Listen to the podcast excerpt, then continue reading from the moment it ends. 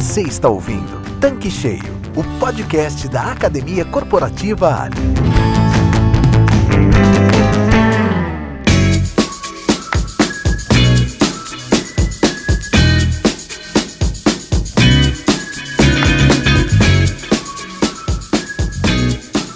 Olá, pessoal! Estamos começando mais um podcast, estamos bem animados aqui, eu e Marcelo Borja. E aí, Marcelo, tudo bem? Tudo bem, Karen? Legal estar com você aqui, mais um episódio aí do Tanque Cheio.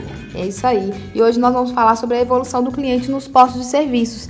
Eu acho que tem tanto assunto para a gente falar hoje, né, Borja? Tem, tem. Você sabe que a razão de existência de qualquer empresa de varejo é o cliente e entender como é que ele mudou o comportamento dele, o que ele espera de um posto, de uma loja. Vai ser muito legal esse nosso bate-papo aqui. Então, Borja, eu queria que você contasse um pouquinho pra gente. Antes de falar desse perfil do cliente, vamos contextualizar para quem está chegando agora no nosso canal, que não é um revendedor ou não conhece muito sobre esse mercado de postos de serviço.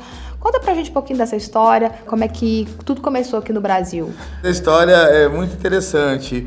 É, mesmo antes de haverem os carros, né? Sabe que o carro é uma coisa moderna, mas já se comercializava combustível no Brasil.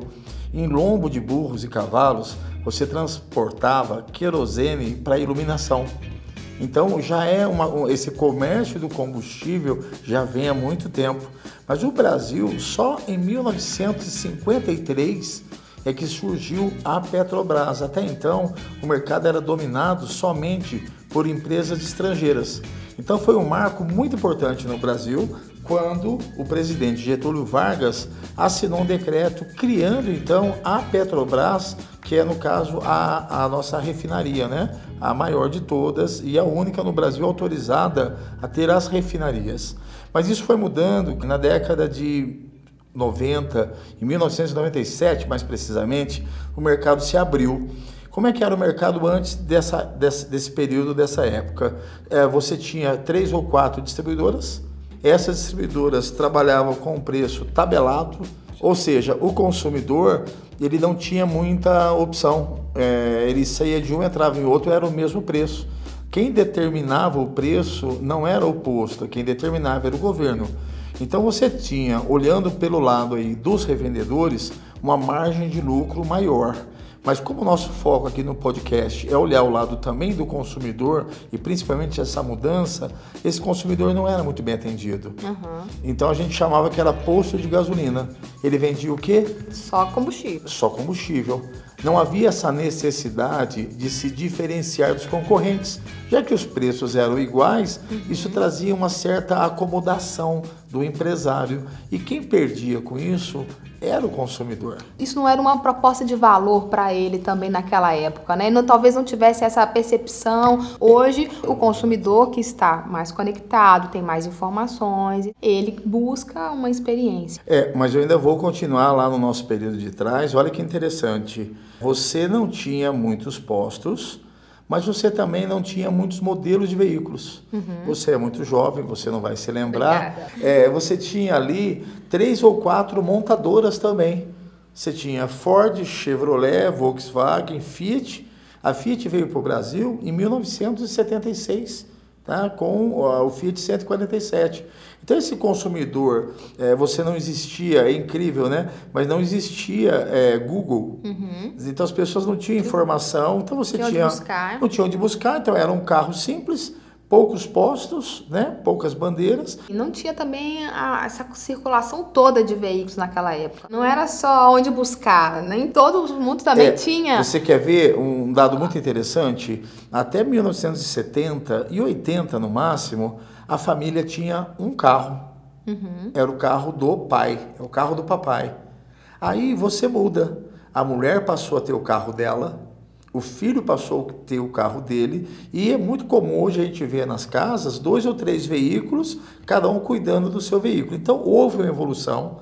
É, esse mercado ele teve que se adaptando e hoje ele continua tendo que se adaptar. O nosso consumidor mudou muito. Hoje ele é o senhor. Eu digo que é sua majestade o cliente. Voltando um pouquinho, você falou muito sobre posto de gasolina, né? é, e hoje já se fala em postos de serviços. O que, que é isso? Porque, o, o que mudou nessa posto de gasolina para serviços? O tema, né, a evolução do consumidor, é, a gente tem que também entender que o posto também evoluiu. Na década de 60, 70, não tinha nem etanol. Para você ter uma ideia, o etanol só surgiu a partir de 1975. A gente só tinha gasolina no posto, gasolina e óleo diesel. Tanto que ele era chamado de posto de gasolina. A pessoa ia no posto, abastecia e ia embora. Então você tinha o um mercadinho, você tinha as lojas, mas efetivamente só a partir de 1997 é que surgiu a primeira loja de conveniência no Brasil. Então, o termo posto de serviços é porque ele está entregando algo além do combustível. Então, se o posto hoje só entregar combustível, ele não vai atender essa necessidade do cliente. Então, a gente hoje usa o termo posto de serviços e não mais só posto de gasolina.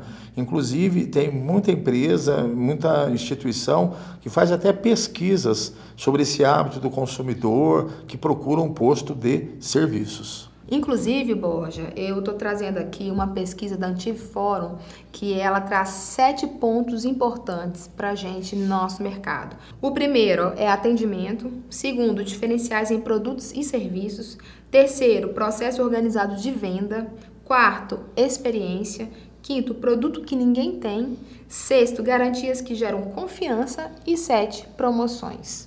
Pegando um gancho nessa pesquisa, é muito importante a gente ouvir quem se debruçou sobre o consumidor para entender o que ele quer. É, da nossa experiência do dia a dia, eu vejo muito assim, da, da parte mais básica de um posto, um posto limpo, uma loja limpa, Uh, e a percepção do cliente em relação ao banheiro. Todo mundo fala dessa questão de banheiro. Não é só no nosso negócio, mas no varejo, de modo geral, fala muito isso. Por que será que as pessoas têm tanta tara por questões de banheiro assim? Vamos, vamos contextualizar. É, eu estou na estrada, eu estou viajando e estou a duas horas dirigindo.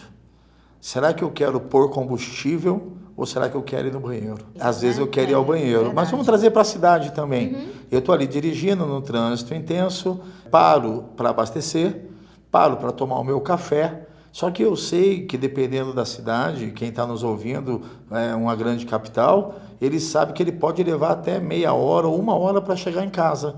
Então ele já imagina, cara, eu vou usar o banheiro e aí eu vou querer um banheiro limpo, um banheiro organizado. Um ponto que a gente repara com muita frequência são as mães levando os filhos ao banheiro. Isso é incrível. Eu acho que então pro, também para o público feminino isso também é um ponto muito importante. Talvez essa questão do banheiro saia assim como mensagem que a pessoa tem o cuidado com o banheiro, ela tem o cuidado com tudo. O revendedor Ali que estiver nos ouvindo aqui é a dica mais simples do mundo, mas ele vai mudar o negócio do banheiro dele com a dica que eu vou dar agora. Diga aí. Um gancho no banheiro. Um gancho? Um gancho. Muitas vezes, é, seja mulher ou seja homem, você entra no banheiro e não tem onde pendurar sua bolsa. Olha, agora você falando, é, é, é engraçado. Eu viajo muito. Então, não só em postos, mas em aeroporto, em qualquer outro canto, e às vezes você tá com seu, sua pasta, seu notebook, sua mochila. Uma blusa. E pra mulher é tudo, né? É, ela tá é, com muitas outras isso. coisas. Então ela precisa realmente ter um lugar para apoiar. E a gente tá falando do básico, né? Aí um banheiro bem vistoriado, bem limpo. O consumidor, ele valoriza muito isso. Você acha que isso é um ponto determinante para fidelizar um cliente? Eu vou nesse posto porque lá eu sei que tem essa garantia, que eu posso levar minha mãe, posso levar meu filho. Sinceramente, eu acredito que pode. Eu vejo alguns postos, eu tive agora na, na Fernão Dias, é, indo para Caxambu, de São Paulo a Caxambu, e me chamou muita atenção o outdoor de um posto, ele não falava do combustível, ele falava a 27 quilômetros banheiro limpo. E eu fiquei com aquilo na cabeça dirigindo. Cara, eu sei que daqui a 27 quilômetros eu vou ter um banheiro limpo. Olha que sacada desse revendedor, né? Ele garantiu, e ousadia também, né? Porque ele colocar no outdoor que o banheiro dele é limpo, ele já está criando uma expectativa nesse consumidor. E ele tem que entregar isso, e com certeza ele só coloca isso porque ele deve ter uma equipe preparada para isso, ok? Então o banheiro é fundamental. Uma coisa que eu reparo muito é a iluminação do lugar também. Se você pegar hoje grandes cadeias de, de food service, você vê o quanto que eles valorizam a questão da iluminação. Então, o posto, do ponto de vista do consumidor, é a sua ilha de segurança. Ele está andando num bairro, algum lugar, ele vê aquele posto, iluminação bacana. Hoje a gente pode usar LED, que é uma iluminação que inclusive reduz a despesa do posto. E nessas andanças, não sei se você já viu isso, tem postos que às vezes chega um determinado horário, apaga a luz. O momento que é para ele um absurdo, a, né? Acender, né? Iluminar é a hora que ele apaga. Você enxerga alguma coisa positiva nisso? Os ouvintes que acompanharam o nosso primeiro podcast vão se lembrar do que eu vou dizer agora. Gerenciar a miséria. Gerenciar miséria é apagar a luz achando que isso vai ganhar alguma coisa. Na verdade, vai perder, porque o consumidor ele vai se afastar daquele lugar. E tem um efeito maléfico quando você apaga as luzes. Sabe qual é ou não? Não, qual? O seu funcionário para de trabalhar. Hum. A partir do momento que você diminui a iluminação, na cabeça dele, o turno dele já está terminando também. Então, posto bem iluminado, eu associo diretamente à segurança. Agora, a iluminação, cara, não é só à noite, não. A loja de conveniência tem que ter as suas luzes acesas, inclusive durante o dia. É muito comum, infelizmente, pelas minhas andanças aí, verificar a loja de conveniência só acender a luz a partir das 6 horas da tarde. E a loja, ela está diretamente ligada à qualidade do produto. Você sabe que a gente come com os olhos. Uhum. E uma loja bem iluminada vai expor ainda mais o produto que está sendo vendido. E com essa mudança do perfil do cliente, a gente percebe que ele está muito em busca de comodidade. Que comodidade você acha que seria essa? Se a gente for olhar do nosso ponto de vista, enquanto gestores ligados no negócio, a resposta vai ser muito óbvia. Eu sugiro que quem está nos ouvindo, seja cliente do posto, seja o revendedor, é, inverter um pouco os papéis. A gente às vezes não está invertendo o papel. Eu tenho que me colocar no lugar de quem está do, indo no meu. Cliente. Exatamente. É, o que, que, eu, o que, que eu precisaria, o que, que teria aqui que agregaria a minha visita? Olha, eu já vi muito posto com banco 24 horas quando o cliente está parado na bomba abastecendo o seu carro, ele olha dentro da loja de conveniência e vê um banco 24 horas.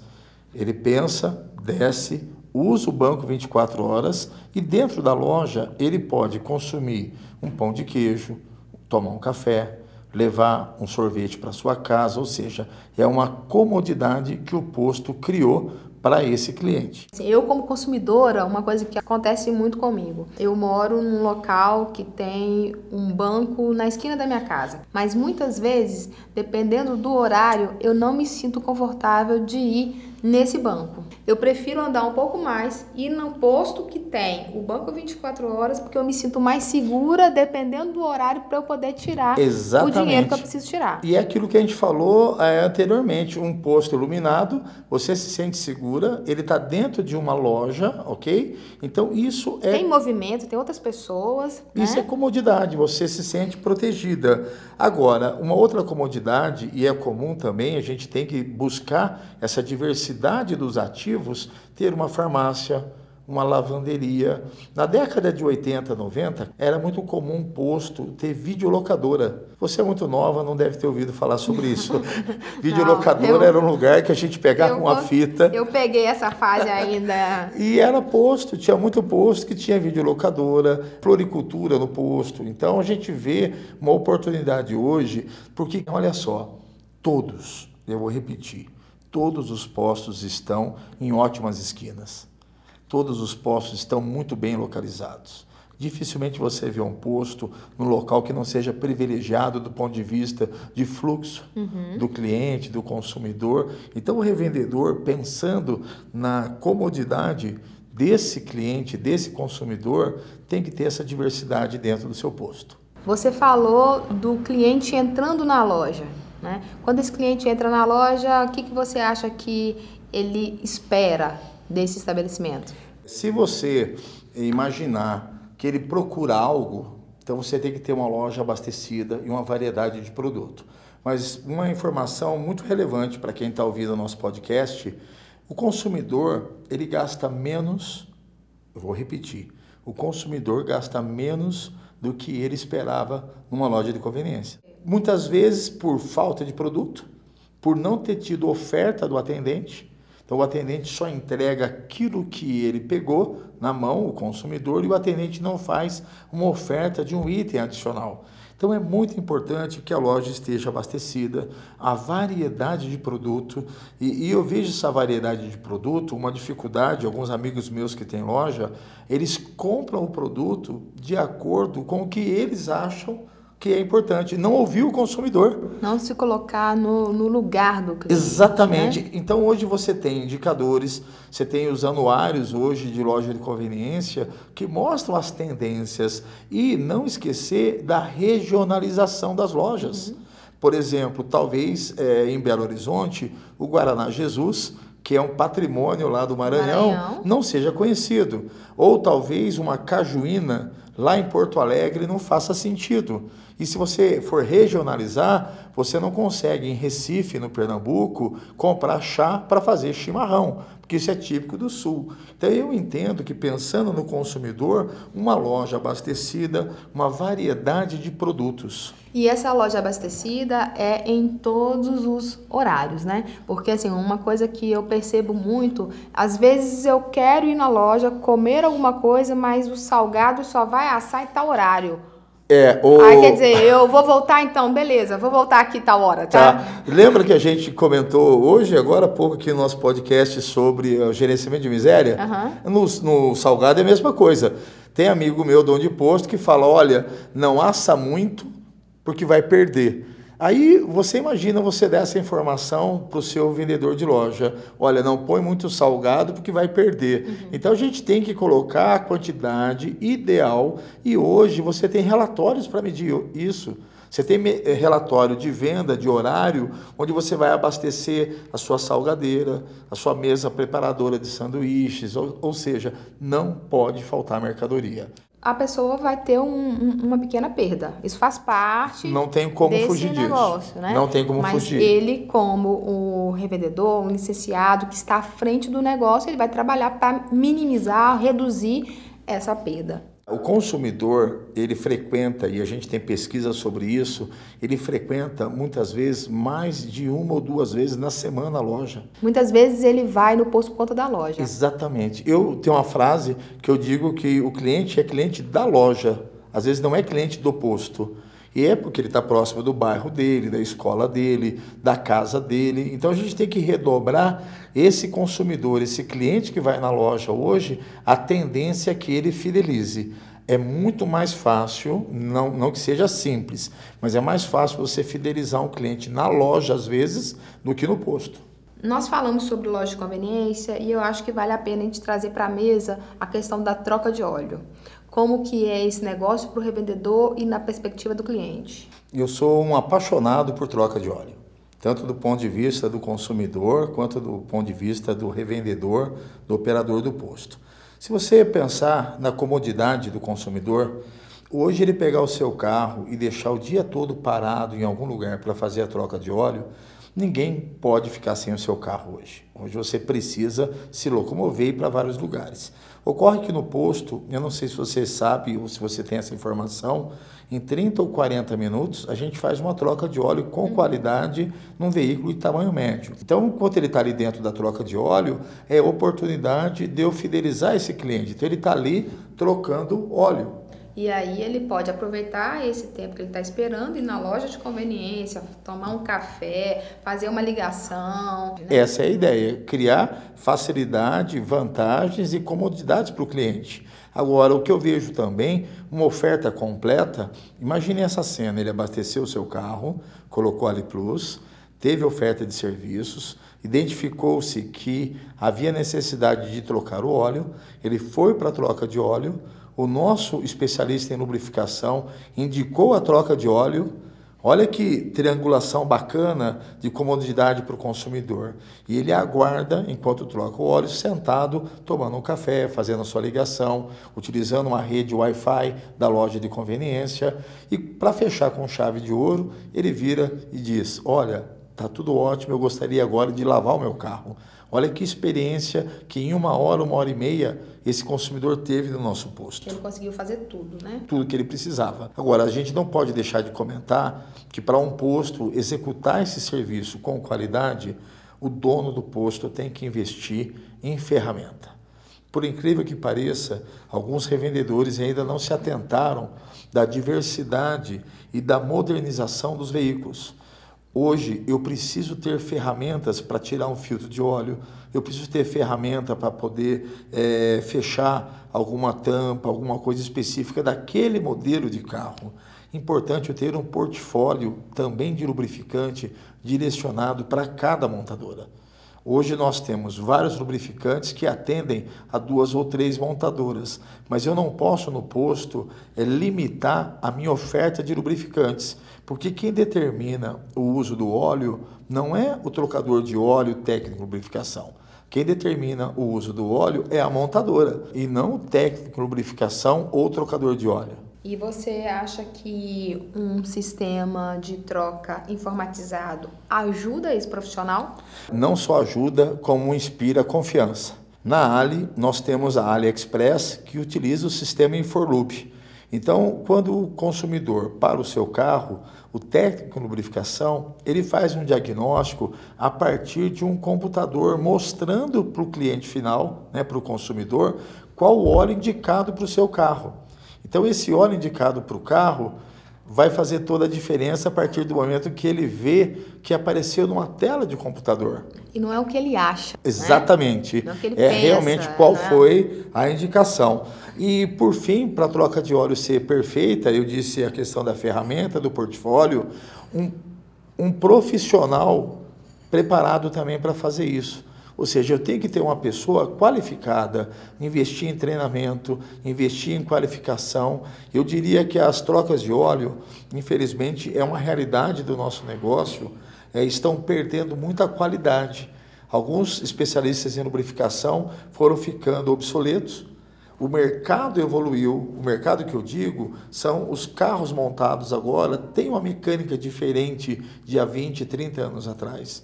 E muitos desses caras estão no posto ainda e não se atualizaram não fizeram curso e não evoluíram. Mas eu vejo muita oportunidade. A academia corporativa, inclusive, tem treinamentos exclusivos de lubrificante para esses especialistas em lubrificação poderem se atualizar. Exatamente. E o ônibus escola vai até o posto Ali oferecendo um treinamento completo sobre todas as informações, não só técnicas, mas também de vendas. Borja, a gente percebe que tem um assunto que é preço que fica entre essas três figuras: distribuidora, revendedor e o cliente ou consumidor. Fala pra gente a diferença de preço e valor. Realmente é recorrente esse tema, né, nesses três é, players aí do nosso negócio. Você já ouviu falar do cérebro trino? Eu já ouvi falar, mas explicar, Borges, eu vou deixar para você, tá? Eu vou explicar. O primeiro cérebro desse cérebro trino é o reptiliano. Hum. É aquele cérebro, cara, que ele age é, com instinto. A palavra preço, ela direciona diretamente para esse cérebro reptiliano. Ou seja, preço é um assunto que causa um certo medo, uma certa repulsa quando a gente trata da questão preço. Quando a gente sobe o segundo do cérebro trino, a gente está falando ali do sistema límbico, onde entra a emoção. A emoção ela está diretamente ligada aqui a valor, a benefícios. Eu vou trazer isso agora para o nosso dia a dia. É, o preço é algo que o cliente já conhece. O preço está marcado. Por legislação, ele tem que estar, inclusive, na mercadoria. Então, uhum, isso é tá preço. Destacado. Ok? Valor é algo que o cliente percebe que levou além do preço. Eu vou te dar um exemplo claro. Ele comprou um litro de gasolina Ali Plus. Ele pagou R$ 4,89, ele pagou R$ 4,99. Isso é o preço. Só que ela limpa, protege e melhora o rendimento do motor. Isso é o valor. Ou seja, ele tem benefícios por ter comprado essa gasolina. Então, o nosso consumidor, ele vai ser sempre tocado, tá, pela questão emoção. A emoção é o que a gente vai realmente trabalhar a proposta de valor depois desse nosso cliente. Só para concluir, o cérebro trino, que eu falei que são três, uhum. o último é o neocórtex, que é o da razão. A razão é quando ele pensa se ele precisa ou não daquilo e ele toma uma decisão a partir da necessidade ou não daquela compra.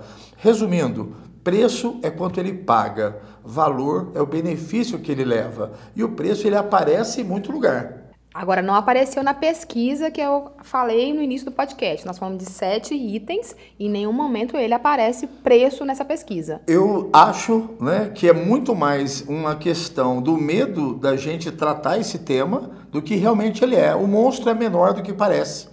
Existe o cliente de preço? A gente não vai ser aqui também é, demagogo e falar que não, o preço Sim, não é importante. Ele é, mas eu não posso, e aí é importante o revendedor que está ouvindo a gente, direcionar o meu negócio para preço. Mas será que, quando você fala isso, Borges, será que quando a pessoa, o consumidor, está muito preso a preço, não é porque os outros atributos estão deixando a desejar? Excelente. Aí, é... assim, B, bom, já que não está entregando A, B, C, D, então eu vou para o preço.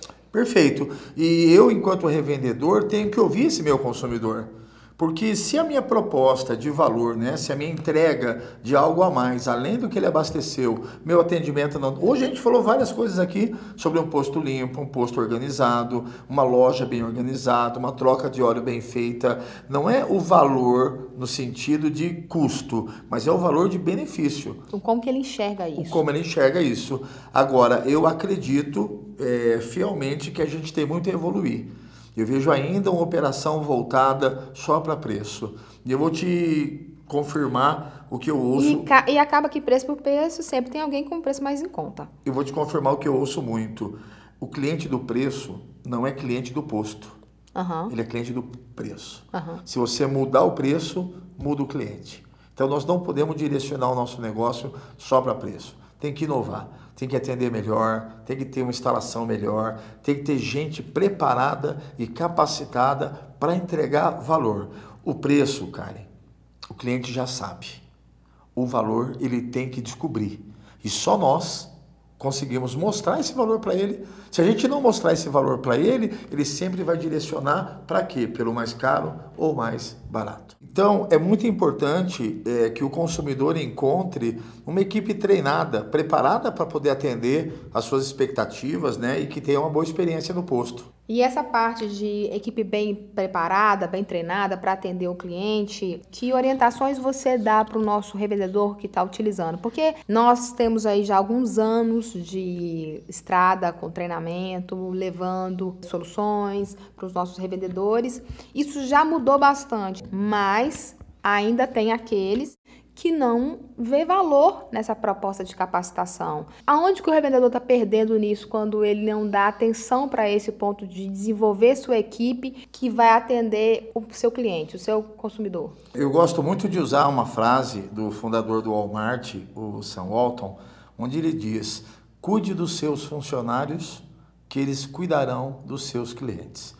E cuidar do funcionário não é no sentido de abraçar, dar carinho, colocar no colo. Eles não são filhos, tá? Mas devem ser tratados com respeito.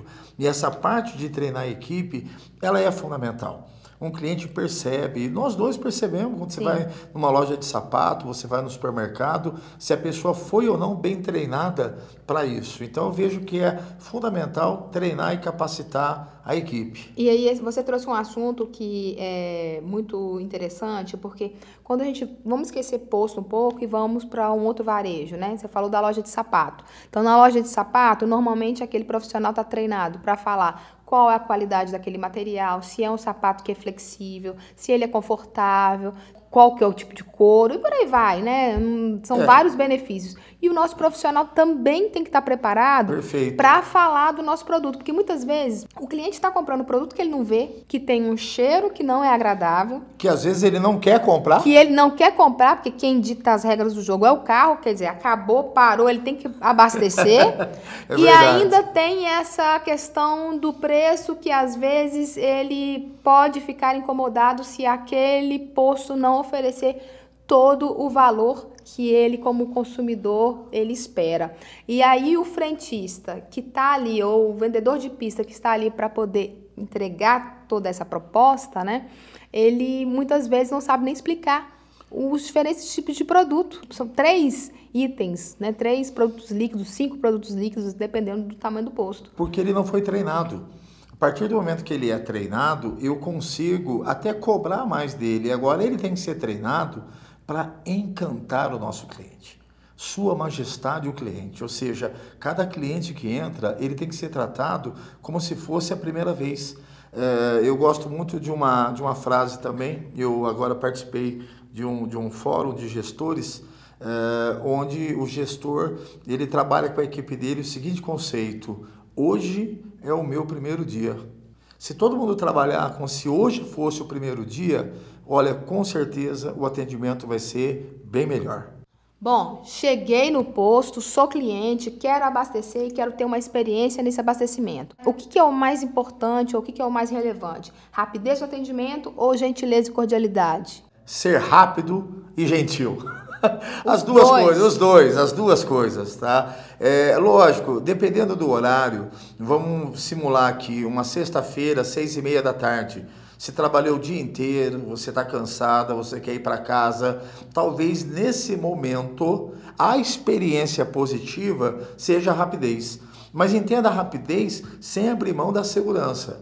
Então, rapidez é abordar pelo lado do motorista, abordar de uma maneira gentil, mas mantendo uma distância aguardar, muitas vezes o cliente está falando ao celular e ele não pode falar ao celular, então tem que aguardar ele terminar a sua ligação. Isso tudo eu entendo que é gentileza, isso é cordialidade. E uma coisa fundamental é o sorriso. E, mas assim, pegando essa questão do, da segurança, às vezes nos nossos treinamentos a gente escuta o frentista ou o vendedor de pista, ele coloca isso pra gente. Poxa, mas o cara, será que ele vai me ouvir na hora que tá falando no celular? Será que ele vai me dar atenção? Ou ele fica acanhado de falar? É, como que a gente pode colocar como orientação aqui para o revendedor e para o frentista? Eu oriento, é melhor você errar pelo excesso de zelo do que pela falta. Então, repetir duas ou três vezes o combustível, realmente aguardar aquele minuto, ele terminar de fazer. É, um abastecimento são segundos para você cometer uma falha. E nós não podemos trabalhar com falha no nosso negócio. O nosso negócio é um negócio extremamente delicado, a gente tem uma área de segurança que é importante tomar cuidado. E a gente quer reforçar para quem está nos ouvindo o seguinte: em postos de serviços a gente não trabalha com estatística, a gente trabalha com probabilidade, a probabilidade disso acontecer. E é uma área de risco. Se acontecer, a gente não sabe a proporção disso. Perfeito. O, por uma determinação, isso tem que vir de cima para baixo. Eu não posso transferir para o meu funcionário, para o meu vendedor de pista, a responsabilidade das questões de segurança. Essas questões têm que vir da administração, da área de planejamento estratégico do negócio, ou seja, o dono, o gerente, o encarregado. Então eu abordo com segurança, tenho que ser rápido e é fundamental. A gente comentou um pouco atrás aqui no nosso podcast sobre o conhecimento. É, você até citou o vendedor de sapatos, ele uhum. tem que saber. E no posto, o vendedor de pista tem que saber orientar caso o cliente tenha alguma dúvida. É, eu tenho uma, uma experiência muito interessante, isso aconteceu há mais ou menos um ano e meio atrás. Um cliente parou no posto, eu estava ali fazendo um trabalho de treinamento com a equipe e um dos vendedores de pista, ao abordar a cliente, verificou que a vareta de nível de óleo dela não tinha óleo, estava seca, não tinha nenhum litro de óleo ali. Sabe qual foi a reação dela? Não. Ela disse que não sabia que no carro dela ia óleo. Ela achou que a vida toda era só colocar o combustível. Então, olha essa prestação de serviço que o posto faz para essa pessoa. Ou seja, muita gente. Eu tive um outro cliente, um senhor, há mais ou menos seis meses atrás, ele também parou no posto e a gente pediu para ele para checar água e óleo para segurança e ele disse que não precisava, porque ele já tinha feito a revisão. E eu perguntei para ele, mas quando foi a revisão? Ele falou, ah, foi mais ou menos quatro meses atrás. Ele passou quatro meses achando que porque ele fez a revisão não precisava mais checar nenhum nível, nenhum nível de água, de óleo. Então o vendedor de pista ele tem que ter conhecimento para gerar essa segurança. E esse conhecimento é importante que o gestor, o líder, o revendedor valide o nível de entendimento daquele profissional, porque é, às vezes ele treina com outro profissional e vai virando um telefone sem fio. Quando você vai ver, Exatamente. cara se já se perdeu ali e fala, poxa, mas eu fui treinado, eu aprendi dessa forma. E muitas vezes nem é culpa dele, né? É porque a informação que ele recebeu foi essa e às vezes aquela liderança não está checando o nível de informação que está chegando para ele e isso chega no cliente dele, a informação é errada. É, e é, e é importante a gente reforçar é, o conhecimento teórico e prático. Né? Eu tenho que praticar ali na pista também. Existe um conceito em treinamento que é andragogia, ensino para adultos. E eu busco sempre nos meus treinamentos, na academia corporativa com vocês, a gente já usa a andragogia, que é o ensino para adulto. Eu não posso tratar adulto como criança. E esses adultos estão atendendo pessoas que estão indo para um hospital, estão indo para sua casa, estão indo para o trabalho, ou seja, é, a gente não coloca só combustível, a gente movimenta as pessoas. A gente percebe que muitas vezes a gente transfere essa responsabilidade para o vendedor de pista, né? E, e, é claro, a liderança tem que estar tá ali do lado. Mas essa liderança, seja o proprietário, o gerente, Será que essa parte prática que você colocou aqui, esse cara também está sabendo ou ele só sabe na teoria lá o script lendo e tal? Como é que é isso? Ó, eu estou muito feliz com o que eu tenho visto ultimamente. Esse quadro tem mudado eu estou vendo hoje gestores de postos realmente ligados nessa questão de estar ali na pista, de estar cumprimentando o cliente, de estar reconhecendo é, o melhor funcionário de várias maneiras. Eu tive presenciei isso agora, semana passada. Um vendedor de pista atendeu o cliente e o cliente perguntou quem é o dono do posto. Você imagina o nervoso que ficou todo mundo, não, mas ele quer falar com o dono do posto. E eu estava ali no posto, ele desceu do carro, chegou para o proprietário e disse: parabéns há muito tempo eu não era tão bem atendido. Então eu vejo muito mais gente hoje buscando essa qualidade e tem acontecido, tá? Nos postos área eu não tenho dúvida que isso tem acontecido com mais frequência.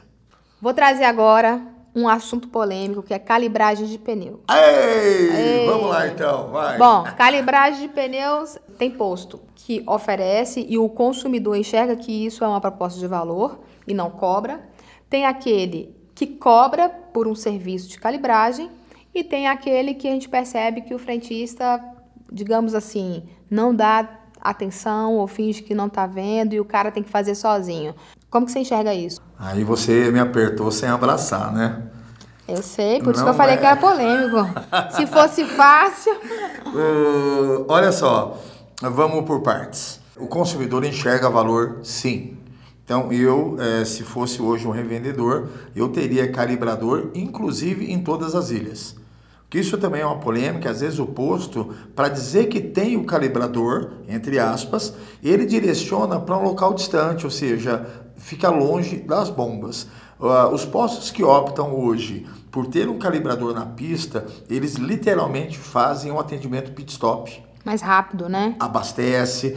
Talvez você tenha que ter mais gente para fazer isso, equipe mais treinada, mas a sensação do consumidor é incrível. Eu tinha um cliente, ele ia praticamente todo dia abastecer e calibrava o pneu todo dia. Quando ele está abastecendo, ele coloca o bico e aí, enquanto está abastecendo, ele já pode ir calibrando o pneu. Acaba que não precisa nem de mais um profissional. Exatamente, essa seria a ideia. Esse atendimento pit stop, um bico com segurança. Agora, o segundo item que você falou, que são os postos que cobram pela calibragem do pneu com sistema de moedas, é, eu não posso dizer que ele esteja errado. Cada um sabe como é que opera o seu negócio. Sim. Ele paga as contas dele, ele, ele, ele entende que aquilo agrega é, receita mas de certa maneira também pode afugentar um pouco o cliente que se sente explorado por um serviço que não é cobrado em nenhum lugar.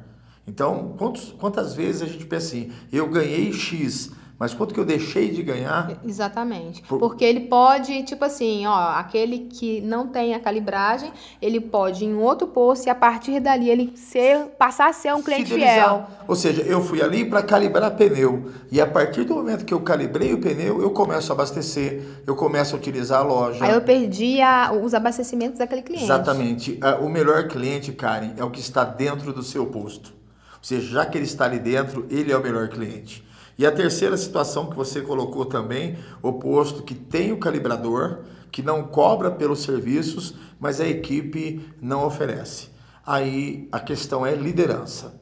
É realmente o gerente, o encarregado, o chefe de pista, é questionar aos seus vendedores de pista por que, que eles estão deixando de oferecer esse serviço. É, eu já fui frentista, eu já trabalhei na, na bomba ali, não é fácil e realmente tem hora que você não tem mais energia para fazer esse serviço. Mas aí entra uma palavra mágica: trabalho em equipe.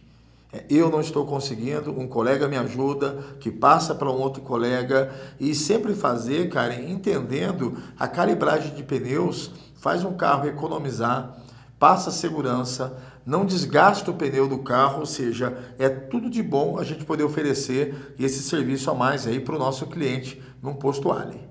Já que a ideia é polemizar, vou trazer outro assunto que é lavagem de vidros. Ei, esse aí também é complicado, É, hein, lógico, ainda mais em época de sustentabilidade do planeta e de economia de postos. O que, que você tem a recomendar sobre esse assunto? Vamos separar as coisas. Em primeiro lugar, eu devo oferecer a lavagem de vidros quando o vidro realmente estiver sujo. A simples prática de querer lavar um vidro por lavar, eu já considero um erro. Nossa, Borges, você falou um negócio assim, eu passo mal quando o meu carro tá limpo e, e alguém já ah, vem lavando não, meu aconteceu comigo já também. vem lavando meu vidro. É lógico que é um serviço adicional e que quando eu preciso isso vai agregar, mas eu acho que não custa perguntar, né? Perfeito. Segunda coisa também, eu desaconselho em postos de cidade você ter uma mangueira na pista. Quando você tem uma mangueira na pista, a tendência é que não se lavem só os vidros, que você passe a lavar o carro inteiro. Então eu jamais teria uma mangueira em um posto de cidade na pista. A minha sugestão, aí cada lugar do Brasil é um nome, é regador, patinha, marreca, a gente tem vários nomes, mas é aquele regador de água, ele é suficiente para você lavar os vidros. Agora, eu vejo muito em algumas cidades, Karen, e aí fica a dica e os parabéns, né, para quem já faz isso, a gente chama de lavagem a seco dos vidros. Você já viu isso ou não? Não, isso eu não conheço. Como que é? É, é muito interessante. É um borrifador de água, é, ele borrifa essa água no vidro e passa o pano só para tirar aquele excesso. Então não é com o regador.